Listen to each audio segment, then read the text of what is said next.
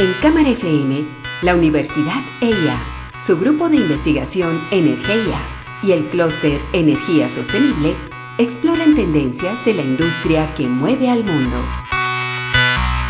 Una industria que avanza y evoluciona día a día. Energía pura. Santiago Ortega y Andrés Jaramillo, ingenieros, conducen Energía pura.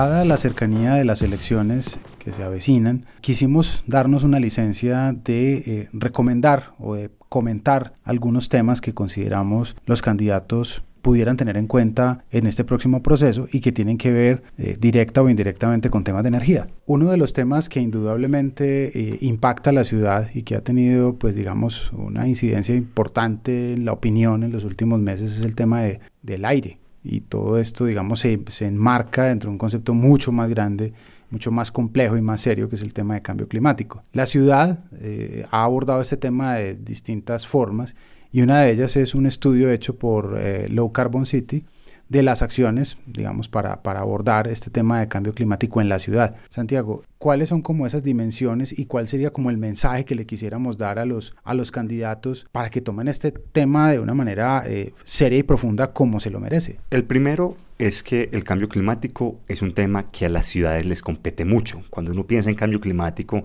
piensa en zonas costeras, en deforestación, en, en, cosas muy macro y cree que en las ciudades no se puede hacer mucha cosa, pero las ciudades mm, son focos donde se puede hacer muchísima mitigación del cambio climático, es decir, dejando de usar combustibles fósiles y teniendo prácticas más sostenibles, pero donde también la adaptación es importantísima porque el aumento de las lluvias, el aumento de enfermedades, el aumento de las horas de calor puede incidir directamente sobre la calidad de vida de los ciudadanos.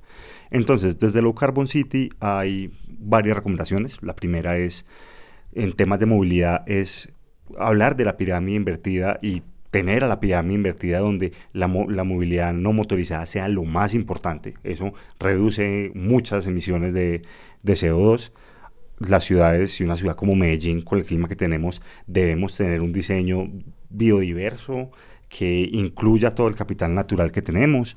Hay que hacer tener viviendas seguras, hacer gestión del agua, tener educación muy fuerte. Ellos dicen directamente que se deben incluir acciones que se generen apropiación y un lenguaje común que permita la comunicación y la alfabetización ecológica. Tenemos que entender las ciudades como, como un entorno ecológico. Necesitamos eh, empoderamiento de energía por medio de energías renovables de los ciudadanos, gestión del riesgo, gestión de residuos y es muy importante que esto se formule en clave de crisis climática. Desde la alcaldía se debe mandar un mensaje que estamos en una crisis y que hay que tomar acción ya.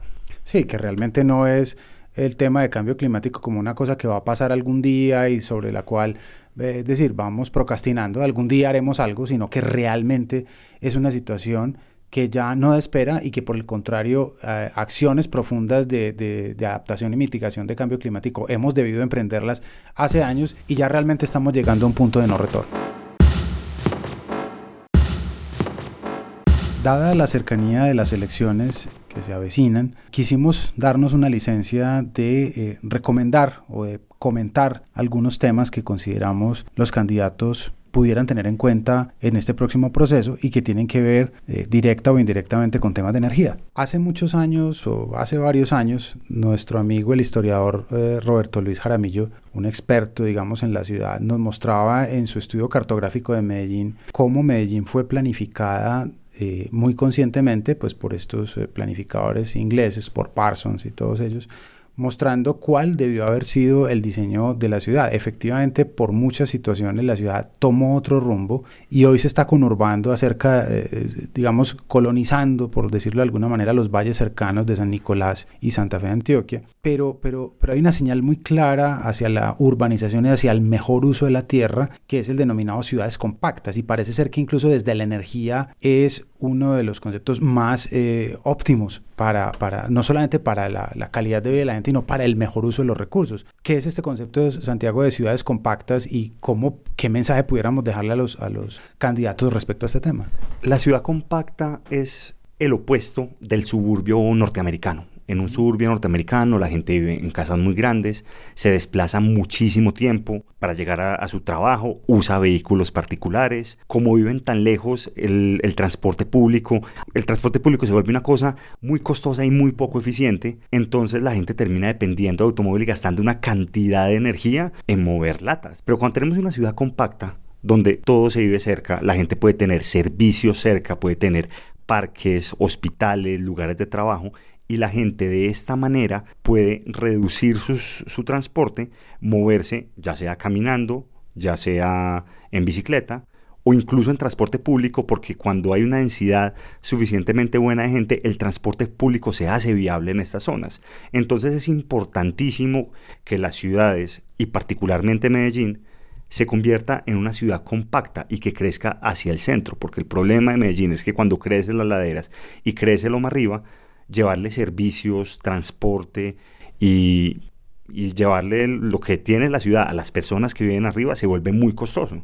Claro, y entonces de lo que estamos hablando es no de necesariamente de retomar el concepto de que la ciudad debe crecer hacia arriba y que hay espacio eh, para hacer más edificios en el poblado. O sea, yo creo que ahí a veces nos distraemos con unos mensajes dichos eh, y entendidos de manera ligera, pero realmente cuando uno ve espacios en Bogotá donde, o, o, incluso en otras ciudades como en Madrid, en París, lo que sea, donde los primeros pisos de los edificios son comercios o son centros de servicio o son centros educativos y los del segundo piso hacia arriba son viviendas, realmente las personas tienen todo muy cerca. Y como dices, el transporte público es eficiente pues porque es masivo, porque la gente lo usa y que es un problema que hemos tenido aquí de guerra del centavo y de que a los transportadores muchas veces dicen no pongo más eh, frecuencias de ruta porque no me da a mover el bus para dos o tres pasajeros. Entonces es un concepto bien, bien interesante. Y en Medellín, donde en la parte plana del valle tenemos tantas bodegas, estamos desaprovechando los mejores suelos. Entonces es importantísimo que los próximos alcaldes sean, se comprometan con la ciudad compacta y que hagan los proyectos urbanos como parques del río, que son los que la terminan materializando. Energía pura, una producción de la Universidad EIA y el clúster Energía Sostenible. Dada la cercanía de las elecciones, que se avecinan, quisimos darnos una licencia de eh, recomendar o de comentar algunos temas que consideramos los candidatos pudieran tener en cuenta en este próximo proceso y que tienen que ver eh, directa o indirectamente con temas de energía. En el mundo y en Colombia estamos viendo una revolución.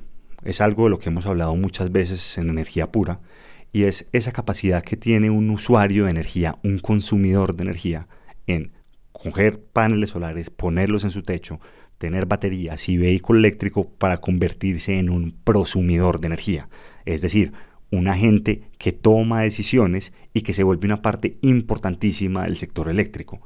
Esta es una tendencia que va creciendo y que vemos que crece de forma muy importante y en Medellín hay oportunidades muy fuertes para materializar esta visión. Sí, Santiago. Y más allá de las discusiones que se están dando en el sector eléctrico de si es fácil o difícil operar un sistema con tantas renovables, si la confiabilidad se ve eh, no garantizada, etcétera, etcétera, los temas de precio y de mercado, detrás hay una cosa importante y es que Medellín como ciudad ha tomado unas decisiones. Incluso EPM hace poco lanzó su kit solar para viviendas y hay otras empresas eh, en, la ciudad como Enel, como eh, Isagen, y, y que realmente la tecnología va a llevar necesariamente a resolver esos problemas. Lo importante es la decisión de que Medellín sí o sí es una ciudad que se debe descarbonizar. Y estas tecnologías lo que están permitiendo es alcanzar ese objetivo. Ya los otros temas técnicos y de mercado se resolverán como se han resuelto muchos otros. O sea, pensar en tener unas escaleras eléctricas en un sitio como, como la Comuna 13, pues tenía muchos problemas adicionales. Pero el objetivo y el deseo era claro y se pusieron y funcionó. Entonces los alcaldes que vengan los próximos años tienen que aprovechar varias cosas. Por un lado, la potencia que tiene Empresas Públicas de Medellín, ese programa solar que tiene de financiar los paneles solares para generarle oportunidades a la gente. Hay que darle empoderamiento a las comunidades a punta de energía solar que ellos sean capaces de manejar su energía. ¿Por qué no pensar en microredes urbanas y que unos barrios puedan tener estrategias de energía? O, ¿por qué no?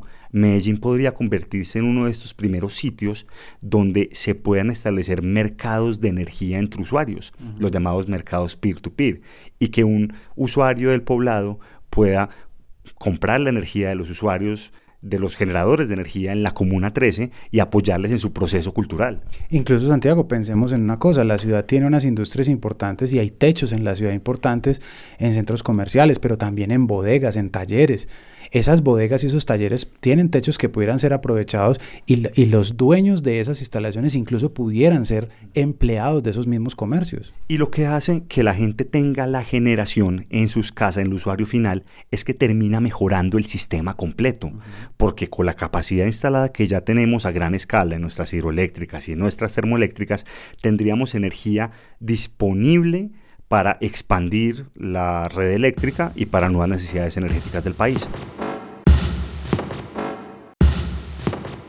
Dada la cercanía de las elecciones que se avecinan, quisimos darnos una licencia de eh, recomendar o de comentar algunos temas que consideramos los candidatos pudieran tener en cuenta en este próximo proceso y que tienen que ver eh, directa o indirectamente con temas de energía. Medellín se embarcó en, eh, un tema muy interesante y realmente en la cresta de la ola de, uno de los movimientos más importantes, diríamos, tecnológicos de las últimas décadas, como es la llamada Industria 4.0.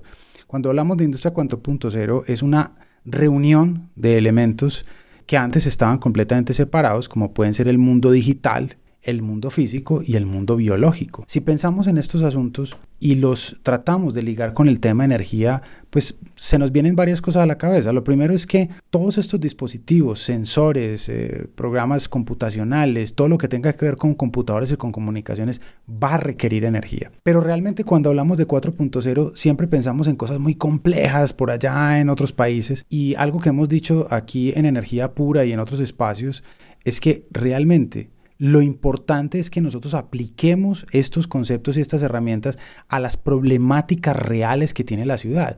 Eh, es decir, Medellín es una ciudad que tiene problemas, tiene situaciones muy claras de inequidad, de seguridad, de movilidad, etc. Y estas herramientas nos deberían servir para apoyar las soluciones que eh, de alguna manera eh, son un pasivo y que, y que le debemos a la gente. La primera y la más importante de todos es la calidad del aire. El CIATA tiene una red muy, muy potente y muy fuerte de sensores, de estaciones muy grandes, también de sensores pequeños. Esto debe expandirse, debemos llegar a que sea algo en tiempo real y con esos datos también debemos empezar a hacer correlaciones con los datos de salud pública y de otras cosas que vienen relacionadas a esto. Para controlar una de las, de las causas de la calidad del aire, que es las fuentes móviles, Medellín tiene un, un plano está listo. Hay una zona que es una zona de ultra bajas emisiones en el centro de Medellín que requiere una firma para que arranque y en el centro de Medellín no puedan entrar vehículos contaminantes o vehículos viejos y todo eso se puede empezar a controlar por medio de cámaras y por de distintos sensores en otras partes. Además, con esta tecnología incluso podríamos hacer cosas más inteligentes, ir un poquito más allá del pico y placa. El pico y placa es una cosa muy burda. Si nosotros somos capaces de saber dónde están los carros en cada momento, podemos en realidad cobrar por los movimientos en horas pico, tener una serie de incentivos para que los vehículos se utilicen cuando se deben utilizar. Claro, y a mí no me queda duda de que el mercado va, va a poner esas herramientas y seguramente eh, startups o, eh, o cualquier cantidad de innovadores que hay en Medellín van a empezar a ofrecer una serie de servicios, incluso las empresas mismas grandes tradicionales van a empezar a introducir vehículos eléctricos por demanda eh, de, pequeña, de pequeña distancia, de última milla, servicios que finalmente deben redundar en la calidad del aire y en la calidad de las personas. Pero el mensaje que le queremos dejar a los candidatos es que no deben frenar las innovaciones. Eso es un mensaje que nos dejó un ex rector de la Nacional hace poco diciéndonos la regulación no puede frenar las innovaciones y por el contrario debe buscar es cómo fortalecer esos instrumentos. Y para eso tenemos el Centro para la Cuarta Revolución Industrial. Es importantísimo que este centro no solamente tenga relevancia local, sino nacional y también internacional.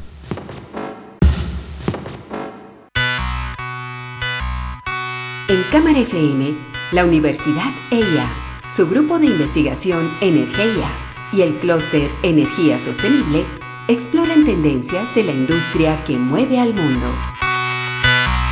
Una industria que avanza y evoluciona día a día. Energía pura.